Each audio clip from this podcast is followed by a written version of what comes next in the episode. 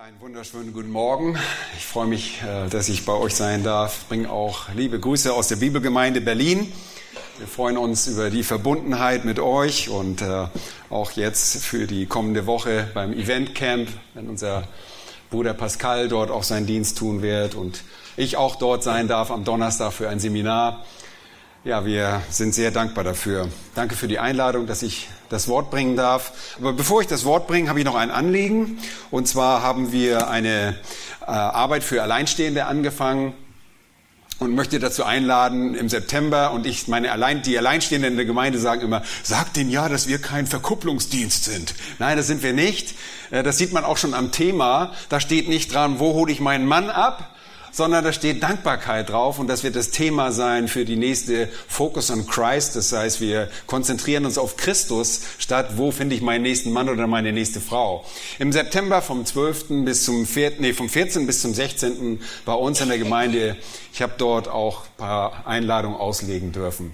Meldet euch an, wenn ihr dazu äh, euch berufen wisst. Ja, ansonsten äh, möchte ich jetzt noch ein kurzes Gebet sprechen und dann beginne ich euch das Wort zu bringen. Herr, ich bitte dich von ganzem Herzen, rede du jetzt durch dein Wort. Du bist der Redende. Wir danken dir, dass du nicht schweigst. Und ich bitte, dass wir auch hören, wie wahre Jünger hören.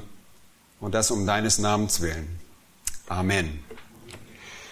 Vielleicht ist euch auch schon im Vorprogramm aufgefallen, der Christian hat davon gelesen im fünften Buch Mose, dass die Israeliten, wenn sie dienen, Segen empfangen werden. Der Theo hat aus 1. Thessalonik, äh, Timotheus 6 gelesen, dass äh, Sklaven sich unterordnen, um zu dienen. Christen sind per Definition Diener. Und das ist kein Wunder, Christen sind kleine Christusse. Wir wollen sein wie Christus, wie der Gesalbte. Und selbst Christus war ein Diener. Er kam nicht, um sich bedienen zu lassen, sagt das Markus Evangelium Kapitel 10, sondern um zu dienen und sein Leben zu geben als Lösegeld für viele. Jesus kam nicht, parkte seine Staatskorosse dort und ließ sich auf einer Sänfte irgendwo hintragen, sondern er diente und gab sein Leben. Und so folgen wir seinem Beispiel. Und der Herr hat uns mehrere Beispiele von gottesfürchtigen Dienern in der Schrift gegeben. Und ich möchte euch heute ein Beispiel vor Augen halten aus Apostelgeschichte Kapitel 20. Und das ist das Leben des Apostel Paulus der uns heute Morgen die vier Merkmale eines treuen Dieners geben soll. Dort in Kapitel 20, und ich lese aus der, ich weiß gar nicht, ob das die Schlachter ist, die ich genommen habe hier, aber ja, das ist die Schlachter 2000, äh, vor, die Verse 20, äh, 17 bis 24. Von Milet aber sandte er nach Ephesus, das ist Paulus, und ließ die Ältesten der Gemeinde herüberrufen, und als sie zu ihm gekommen waren, sprach er zu ihnen, ihr wisst, wie ich mich vom ersten Tag an, als ich Asia betrat, die ganze Zeit unter euch verhalten habe, dass ich dem Herrn diente mit aller Demut unter vielen Tränen und Anfechtungen, die mir widerfuhren durch die Nachstellungen der Juden. Und wie ich nichts verschwiegen habe von dem, was nützlich ist, sondern es euch verkündigt und euch gelehrt habe, öffentlich und in den Häusern, indem ich Juden und Griechen die Buße zu Gott und den Glauben an unseren Herrn Jesus Christus bezeugt habe.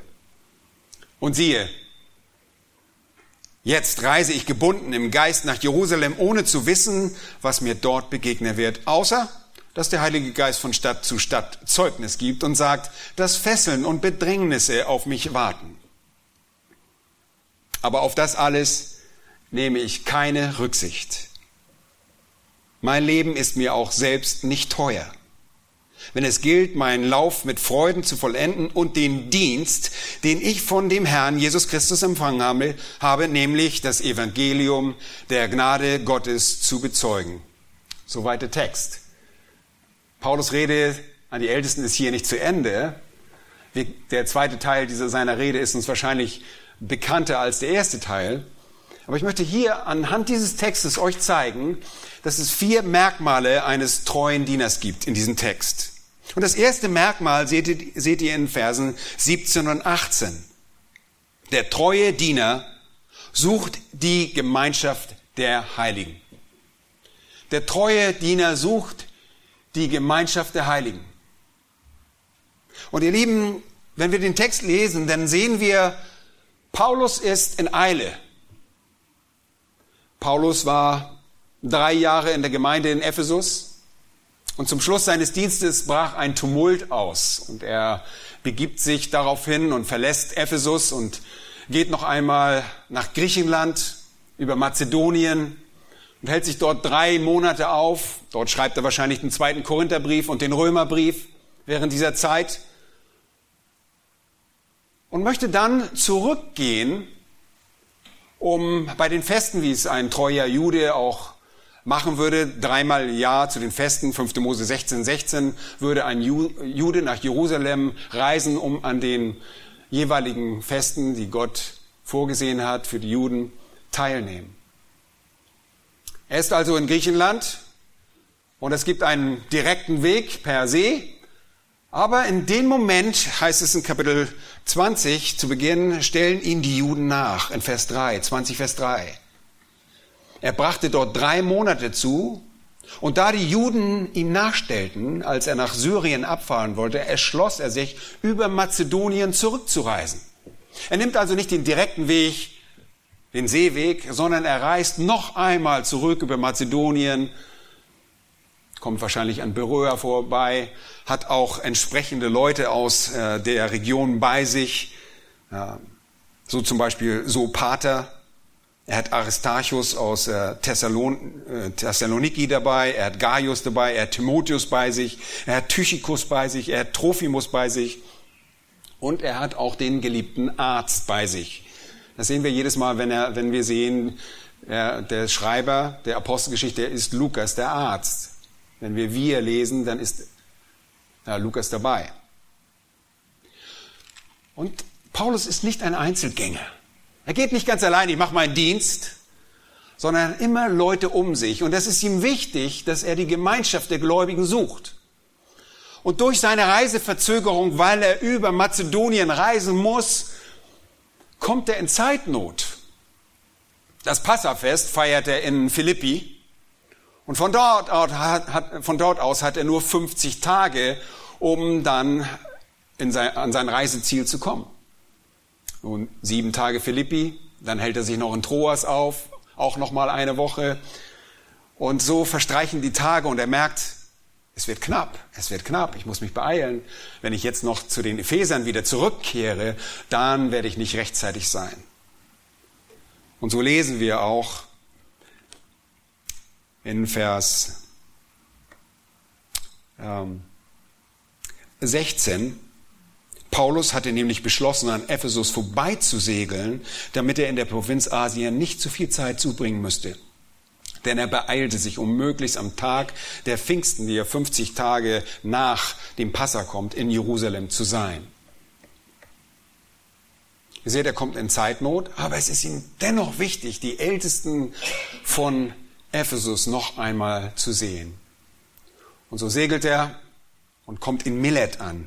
Lest ihr, in Vers 17. Und von dort aus sandte er nach Ephesus, um die Ältesten zu sich zu holen. Das sind knappe 80 Kilometer von dort aus. wahrscheinlich so weit wie nach Potsdam, wenn man außenrum fährt, schätze ich mal so ganz grob. Also ungefähr diese Entfernung. Er möchte sie sehen.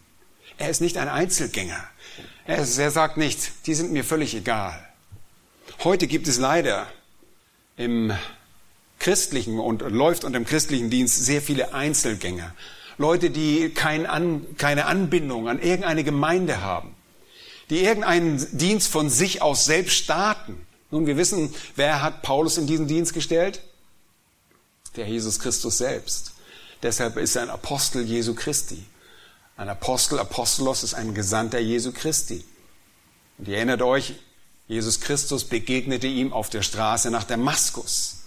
Und Jesus selbst sandte ihn. Er sagte, dieser Mann ist mir ein auserwähltes Werkzeug. Und er wusste, was sein Auftrag war. Aber er ging niemals allein. Er sagte nicht, ich mache mein Ding ganz allein, sondern er hat eine ganze Gruppe von Leuten um sich herum,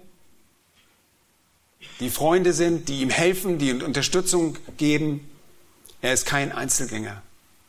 Er liebt die Gemeinschaft der Heiligen. Und er ruft noch einmal die Ältesten zu sich. Und dort sagt er in Vers 16, Vers 18 vielmehr, ihr wisst, wie ich mich vom ersten Tag an, als ich Asia betrat, die ganze Zeit unter euch verhalten habe. Wie kann man das wissen? Nur indem ein Mann mit Menschen lebt. Paulus war nicht eine Predigtmaschine, der irgendwann mal aufgetaucht ist, Sonntag und den Rest der Woche hinterm Schreibtisch verschwunden. Und dann zeigt er sich irgendwo Sonntag, ich bin der große Paulus, betet mich an. Nein, er war unter den Menschen. Sie wussten, wie er sich verhalten hat. Er lebte mit ihm. Den Thessalonichern sagt er, ich habe nicht nur mein, das, das Evangelium sondern euch gegeben, sondern ich habe mein ganzes Leben mit euch geteilt. Und das ist ein Merkmal eines treuen Dieners. Er schottet sich nicht ab, er macht nicht sein eigenes Ding. Leider gibt es viele Fernsehevangelisten, die irgendwann losgelösten Dienst für sich machen, um reich zu werden. Sie lieben nicht die Gemeinschaft der Heiligen. Sie lieben das Geld. Nun, das erste Merkmal ist sehr deutlich. Und ich weiß und ich bin froh, dass eure Diener und dass ihr als Diener genauso denkt. Ihr braucht die Gemeinschaft der Heiligen. Wir sind in den Leib Jesu Christi als Christen eingebunden. Und eine Hand für sich selbst, eine Hand, die den Christen repräsentiert, kann bei sich selbst nicht leben und für sich selbst nicht leben. Und so brauchen wir die Gemeinschaft der Heiligen. Wir suchen die Gemeinschaft der Heiligen und deshalb seid ihr in einer Gemeinde. Nun, das zweite Merkmal dieses treuen Dieners ist, er dient dem Herrn von ganzem Herzen. Es ist nichts Halbherziges. Ich, ich lese Vers 19 vor. Er sagte, ihr wusst, wie ich mich verhalten habe unter euch, dass ich dem Herrn, Vers 19, diente mit aller Demut unter vielen Tränen und Anfechtungen beziehungsweise Prüfungen, die mir widerfuhren durch die Nachstellung der Juden. Er diente von ganzem Herzen, erstens in aller Demut. Ihr Lieben, ein treuer Diener des Herrn muss in Demut dienen. Ein Diener, der in Stolz dient mit der Nase in der Luft und das, die eigene Herde nicht versteht oder ihr jemand anders dient in der Gemeinde, wenn ihr jemand dient und stolz seid, könnt ihr niemanden dienen. Gott hat uns sogar gedemütigt, er das nicht getan, als wir erkannt haben, wer wir sind vor ihm. Wir sind alles was, wir sind alle Sünder. Wir alle verfehlen die Herrlichkeit, die wir bei Gott haben sollten. Da gibt es nichts, wofür wir uns rühmen konnten. Paulus sagte einmal im Philipperbrief, er hätte viel Grund, sich zu rühmen, aber alles das, was er an Errungenschaften im Fleisch errungen hatte, seine ganze Ausbildung als Pharisäer, das achtete er als Dreck, als Kot an. Er war absolut demütig. Er kam an die Seite derjenigen, denen er gedient hat. Nicht äh, mit der Holzhammermethode, sondern mit viel Sanftmut und Demut. Und das sehen wir auch in dem Ausdruck, er kam unter vielen Tränen. Er diente mit aller Demut unter vielen Tränen. Warum hatte er Tränen? Weil er liebte die Geschwister. Er liebte die Leute dort in Ephesus. Vielleicht sah er den einen oder anderen, der noch nicht bekehrt war, und er weinte für diese Leute und hat gedacht, oh, wann kommen diese Leute zu ihm? Wann kommen die Leute zu diesem Herrn, der sie retten kann? Vielleicht hat er die, die Sturheit mancher Christen auch gesehen, die sich nicht unterordnen wollten und weinte deshalb. Er wusste auch, und das sagt er später, dass Wölfe kommen würden, dass aus diesen eigenen Reihen Männer aufstehen würden, wie es dort heißt, die verkehrte Dinge reden, um die Jünger abzuziehen in ihre Gefolgschaft. Und das brachte ihn zum Wein in großer Traurigkeit. Bei aller Freude des Dienstes gibt es immer diese andere Kehrseite, die zwei Seiten einer Medaille. Es gibt große Freude in dem Herrn. Er sagt, Philippa 4,4, er sitzt im Gefängnis, sagt, freut euch im Herrn alle Wege. Und abermals sage ich, freut euch.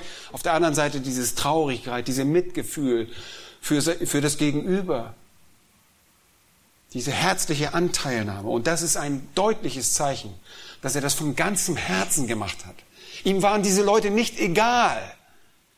Er wäre für diese Leute ans Kreuz gegangen. Er wäre selbst gestorben für diese Leute. Er hat sein Leben, drückt er sogar aus, er hätte für die Juden sein Leben geben wollen, wenn er das gemacht, wenn er das hätte können. Und er war unter vielen Anfechtungen und viel Prüfungen. Als er auf dieser Reise kurz vorher, drei Monate vorher in Korinth ist, wo er sich drei Monate auch aufhält in Griechenland, dort stellen ihm wieder mal die Juden nach. Du wirst die Verfolgungswelle kommt zunächst einmal aus den, von den eigenen Landsleuten, von den Juden. Die Römer wissen es, kapieren sowieso erstmal gar nicht, was Sache ist. Aber erstmal sind es die eigenen Landsleute. Paulus geht auf seinen Missionsreisen in die Synagogen und die Juden werden oftmals zur Eifersucht gereizt und sie verfolgen ihn. Wir denken nur an das Beispiel in Thessalo, bei den Thessalonichern. Er musste Thessalonich schnell verlassen und kam zu den Berührern, die viel nobler waren als die Thessalonicher. Und so gab es viele Nachstellungen. Sie wollten ihn umbringen. Zu Beginn seiner Bekehrung. Schon in Damaskus war es so, dass er in Damaskus durch einen Korb bei Nacht aus der Stadt herunter, an der Stadtmauer heruntergelassen werden musste, weil die Juden ihn nachstellten. Es wäre unser Eins würde sagen, oh, ist es das wert? Ja, ein treuer Diener sagt, ich bin von ganzem Herzen dabei. Und wenn es mich mein Leben kostet, ich bleibe ein Diener Jesu Christi. Ich bin berufen worden. Und das wurde ihm auch vorher gesagt. Wenn ihr in der Apostelgeschichte 9 seine Berufung anseht, die er durch einen Mann von äh, namens Ananias empfängt, diese Berufung. Der sagt, geh hin, denn dieser ist mir ein auserwähltes Werkzeug, um meinen Namen vor Heiden und Könige und vor die Kinder Israel zu tragen, denn ich werde ihm zeigen, wie viel er leiden muss, um meines Namens willen. Paulus war zum Leid berufen. Und er sagt nicht, oh Mensch, ich bin zum Leid berufen, sondern er sagt zu den Ephesern sogar, uns ist das Vorrecht gegeben, nicht nur an ihn zu glauben, sondern auch für ihn zu leiden. Und das ist das klare Merkmal eines hingegebenen Dieners. Von ganzem Herzen dient er ihm. Als erstes sehen wir, er liebt die Gemeinschaft der Heiligen. Er liebt die Brüder. Johannes schreibt mal darüber, dass das ein Zeichen auch unserer Neugeburt ist, wenn wir die Brüder lieben. Und das zweite ist, er dient von ganzem Herzen. Er lässt sich nicht abbringen. Er tut es mit einer demütigen, selbstlosen Einstellung und ist bereit zu leiden. Das dritte Merkmal eines treuen Dieners finden wir in den Versen 20 und 21. Er macht ständig Jünger. Ein treuer Diener macht ständig Jünger. Da heißt es, und wie ich nichts verschwiegen habe von dem, was nützlich ist, sondern es euch verkündigt und euch gelehrt habe, öffentlich und in den Häusern, indem ich Juden und Griechen die Buße zu Gott und den Glauben an unseren Herrn Jesus Christus bezeugt habe. Wisst ihr, was das ist? Wenn man beständig verkündigt und lehrt, dann setzt man genau das um, was Jesus gesagt hat im Missionsbefehl Matthäus 28.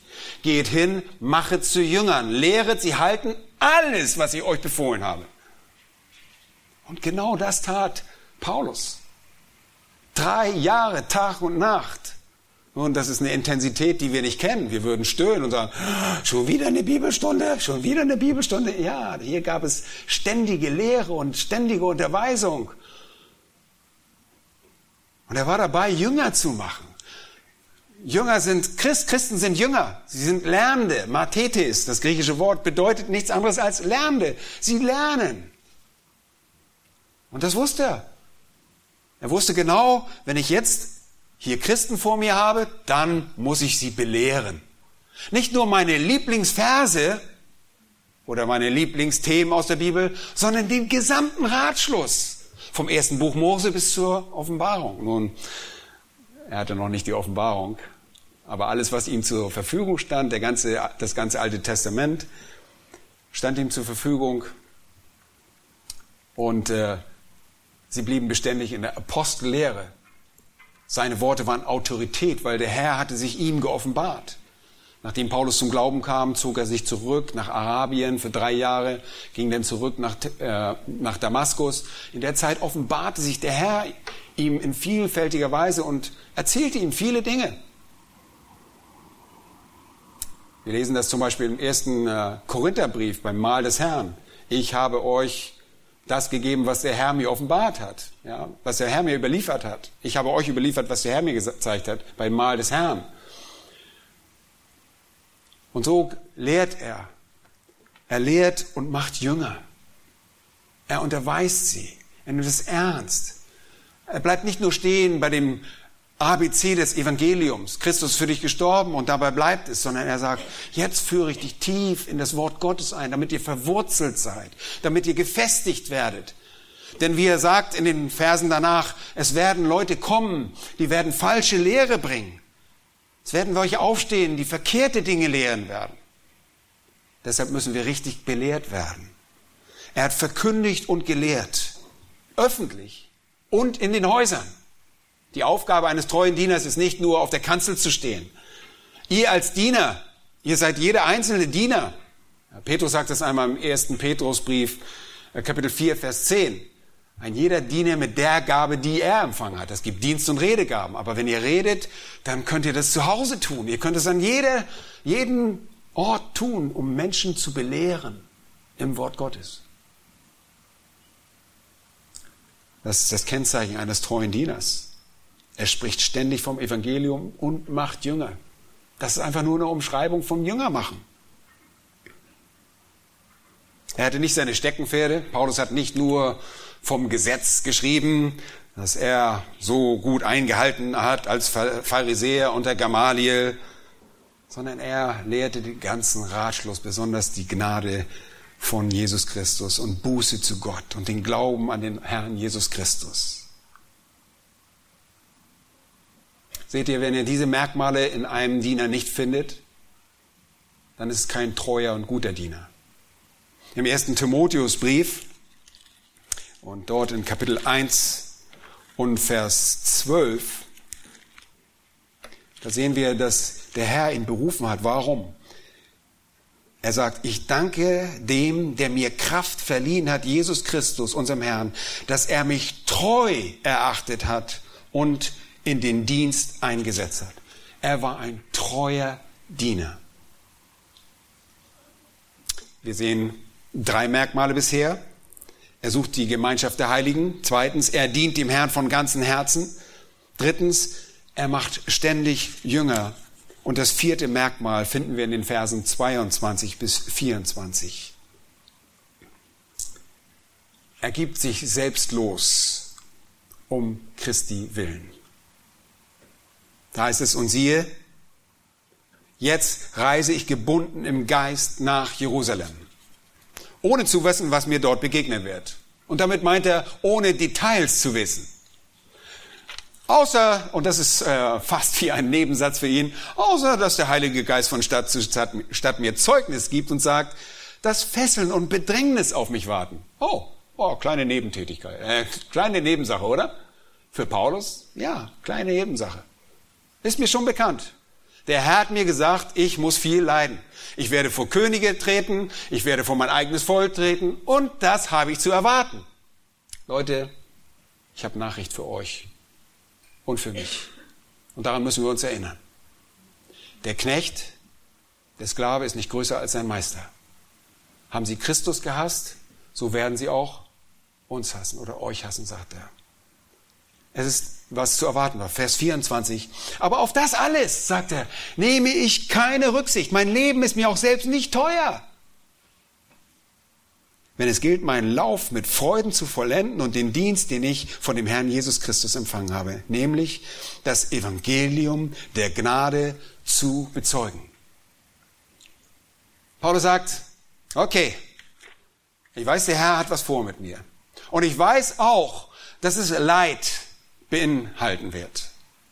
Er wird gewarnt. Er wird auch später noch in Kapitel 21 durch den Propheten Agabus, der auftritt, der auch schon früher mal aufgetreten ist in der Apostelgeschichte, der eine Hungersnot ankündigte. Aber er wird gewarnt vom Geist Gottes. Er sagt, hey, du wirst Du wirst Elend erleben, du wirst Bedrängnisse, du wirst Fesseln, du wirst ins Gefängnis kommen. Für Paulus war es keine Überraschung, dass er auf einmal festgenommen wird. Er hat gesagt, oh, das habe ich nicht verdient, ich habe meine Rechte, beschwer mich beim Gouverneur. Nein, es war ihm überhaupt nicht fremd, dass das kommen würde.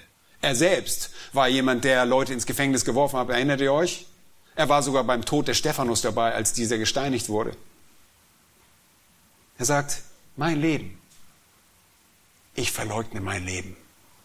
Und das geht so konform mit dem, was Jesus sagt in Lukas Kapitel 9, Verse 23 und folgende, wo Jesus sagt, wer mir nachkommen will, der verleugne sich selbst und nehme sein Kreuz auf sich täglich. Kreuz auf sich nehmen, das heißt nicht eure Kette mit meinem Kreuz um den Hals zu hängen, sondern bereit zu sein, zu sterben. Nicht nur physisch, sondern dein, euren eigenen Wünschen täglich zu sterben und zu sagen, ich verzichte auf das, was ich jetzt will, um Christi willen. Und dann sagt er, Herr Jesus Christus sagt, wer mir nachkommen will, der, der folge mir. Folge mir nach. Jesus hat gelitten. Ihr wollt nicht leiden. Wir wollen nicht leiden als Diener Gottes. Wir wollen ihm doch gleich sein. Wir wollen Christus ähnlich sein. Ja, nicht in diesen Eigenschaften. Wir wollen nur die wunderbaren Eigenschaften. Nein, das sind wunderbare Eigenschaften. Das Leid ist für uns bestimmt. Nicht als ein ultimatives Ziel, aber um uns zu heiligen, braucht Gott sehr oft Leid und Prüfung. Ich denke so, so gerne an die Worte aus Jakobus, ich liebe Jakobusbrief, Kapitel 1. Achtet es vor lauter Freude, wenn ihr in mancherlei Prüfung fallt, die plötzlich kommen. Freude, warum denn das? Freude über den Verlust irgendeiner Sache? Ja. Weil ihr dann wissen könnt, ob ihr Kinder Gottes seid und er wird euch durch diese Prüfung zur Reife bringen. Unser Herr tut es auch mit Paulus. Und er liebt diese Dinge und er gibt nicht auf, was er, wozu er berufen wird. Er nimmt keine Rücksicht. Mein Leben ist mir selbst nicht teuer. Und den Philippern sagte als er im Gefängnis sitzt, Christus ist mein Leben und Sterben ist mein Gewinn. Oh, wie wir das begreifen müssen. Ja, ich treffe immer wieder Leute, die sagen, oh, ich fliege nächsten Monat nach Amerika. Oh, mit dem Flieger. Wenn ich da reingehe, da bin ich machtlos. Wenn ich da abstürze, dann bin ich weg. Ich sag, oh, wie sauber, toller Tod. Schneller kannst du gar nicht zum Herrn kommen. Saubere Sache. Runter und schnell wieder hoch. Hey, Sterben ist dein Gewinn. Warum hängen wir so an diesem Leben? Ihr kennt ja sicherlich diesen Witz, wo die zwei älteren Leute im Himmel am Buffet Gottes mit Petrus stehen und und der ältere Mann sagt zu seiner Frau, du immer mit deinem Müsli, das hätten wir schon vor 20 Jahren haben können. Ja? Mit anderen Worten, es ist so schön im Himmel. Warum hängen wir so an diesem Leben auf dieser Erde? Paulus sagt nicht, ich muss mein Leben verlängern, ich muss einfach tun, was er, wozu er mich berufen hat. Mein Leben ist mir selbst nicht teuer, wenn es gilt, meinen Lauf mit Freuden zu vollenden. Und das sagt er eines Tages wenn er den Staffelstab weitergibt an seinen geliebten Sohn Timotheus, der auch bei dieser Reise dabei ist, seit der zweiten Missionsreise dabei ist. Und er sagt, ich habe meinen Lauf vollendet. Und er sagt, jetzt bist du dran, Timotheus. Jetzt bist du dran. Predig du das Wort zur Zeit und zur Unzeit. Tu das Werk auch eines Evangelisten. Das heißt, kümmere dich nicht nur um die eigene Herde, das ist sehr schwierig manchmal als, als Pastor möchte man, ja, sieht man die eigene Herde und sagt, da muss ich noch hin und da muss ich, man vergessen die verlorene Welt. Nein, tu auch die, das Werk eines Evangelisten. Sei bereit zu leiden. Und das ist Paulus in einem wunderbaren Vorbild erfüllt er diese Dinge. Denn er hat diesen Dienst vom Herrn empfangen. Welchen Dienst? Den Dienst der Gnade Gottes. Das Evangelium der Gnade Gottes. Wisst ihr, das Evangelium ist sehr ähm, bedeutungslastig. Früher schrieb man, äh, schrieb man aus oder rief man aus durch Herolde, Evangelium, Evangelium, Evangelium. Evangelium was? Der Krieg ist gewonnen. Ja, in Kriegen wurde es ausgerufen, im Alten Testament, in der Septuaginta wird das Wort Evangelium benutzt. Es ist ein Wort, das die Heiden verstanden. Evangelium bedeutet gute Nachricht. Gute Nachricht. Unsere Armee hat gewonnen. Wir haben in einer Schlacht gestanden und wir haben diese Schlacht gewonnen. So kamen die Herolde und riefen, Evangelium, Evangelium. Aber er, Paulus, steht in einer anderen Schlacht und das ist ihm so bewusst als ein guter Diener. Das Evangelium der Gnade Gottes.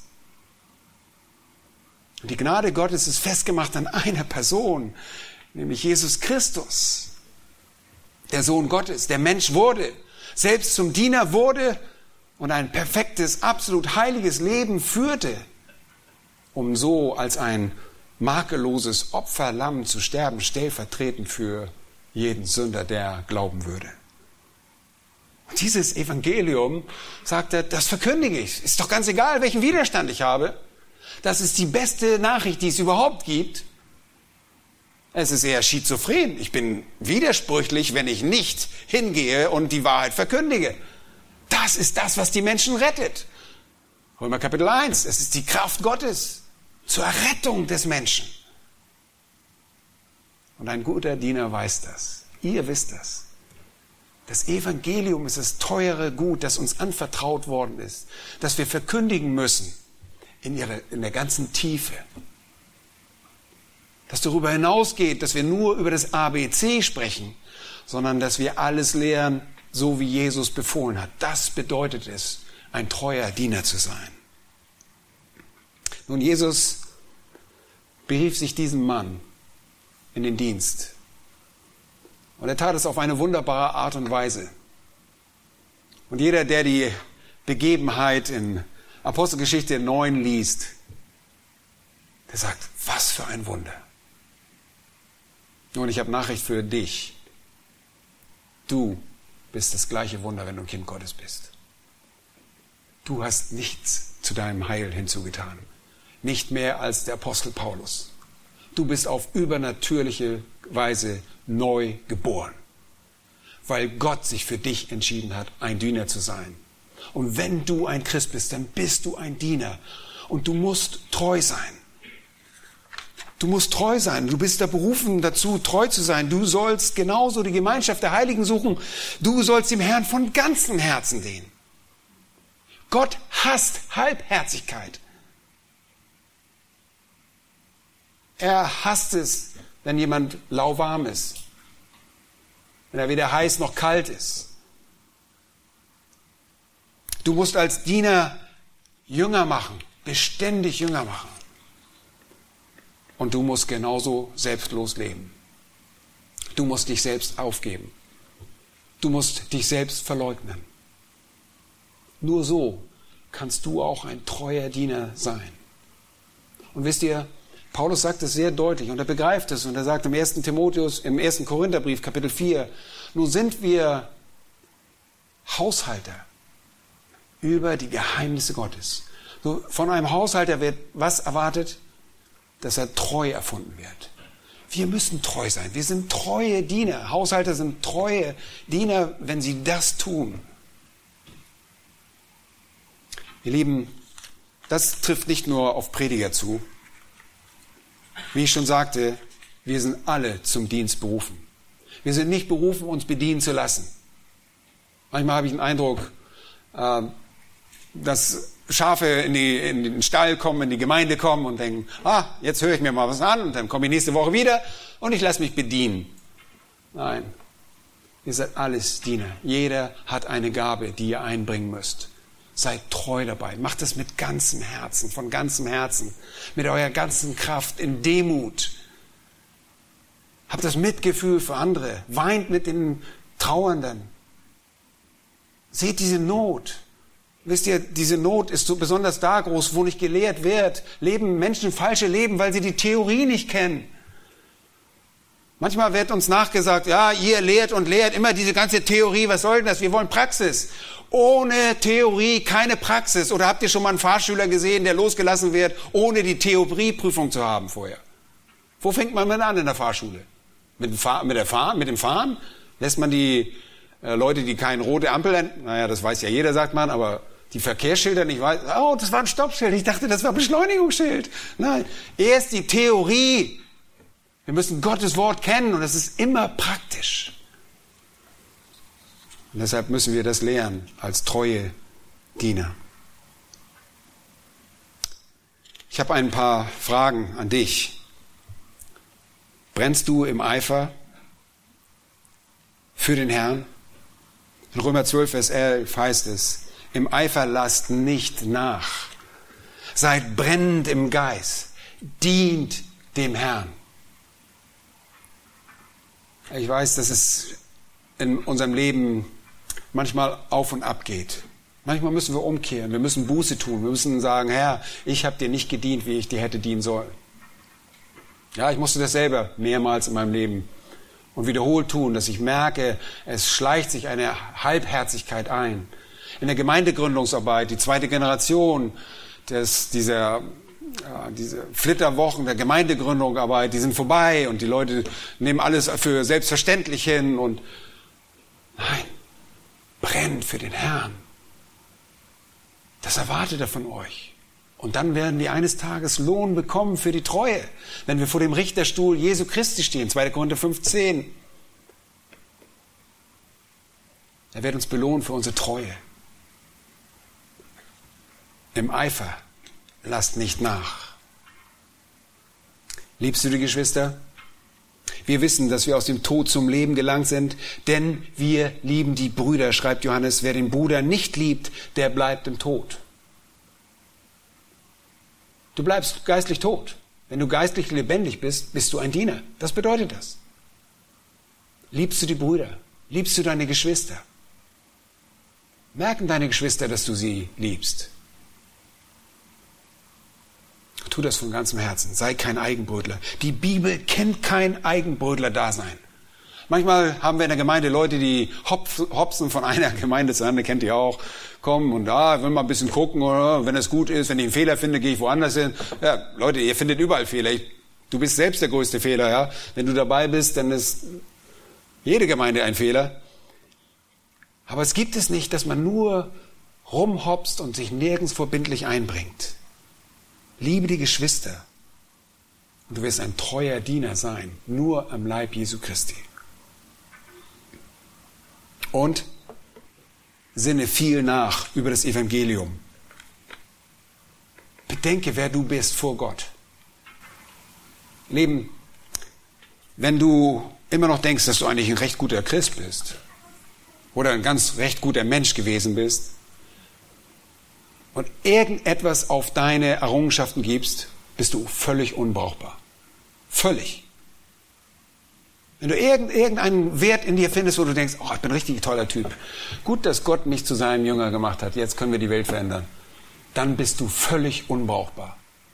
Dann muss Gott dich erneut demütigen und dir zeigen, wer du wirklich bist. Denk darüber nach.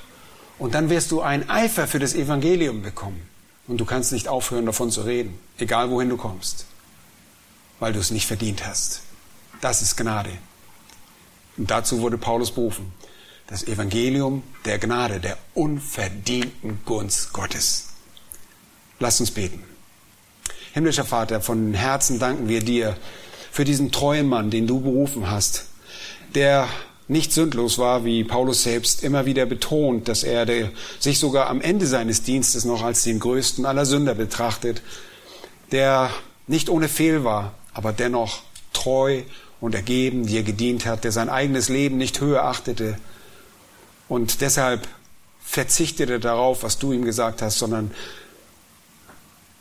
der deinen Auftrag, die Berufung ausgeführt hat, seinen Lauf beendet hat Oh, das wünschen wir uns so sehr, dass wir auch unseren Lauf so vollenden, wie es der Bruder Apostel Paulus getan hat, dass wir eines Tages vor dir stehen können und deine wunderbaren Worte der Belobigung hören, dass wir treu sind und dass du uns ja mit Freudigkeit ansehen kannst und wir dir begegnen können, ohne dass wir uns schämen müssen. Herr, das wollen wir. Gib du Gnade dazu. Danke für diese Merkmale eines treuen Dieners.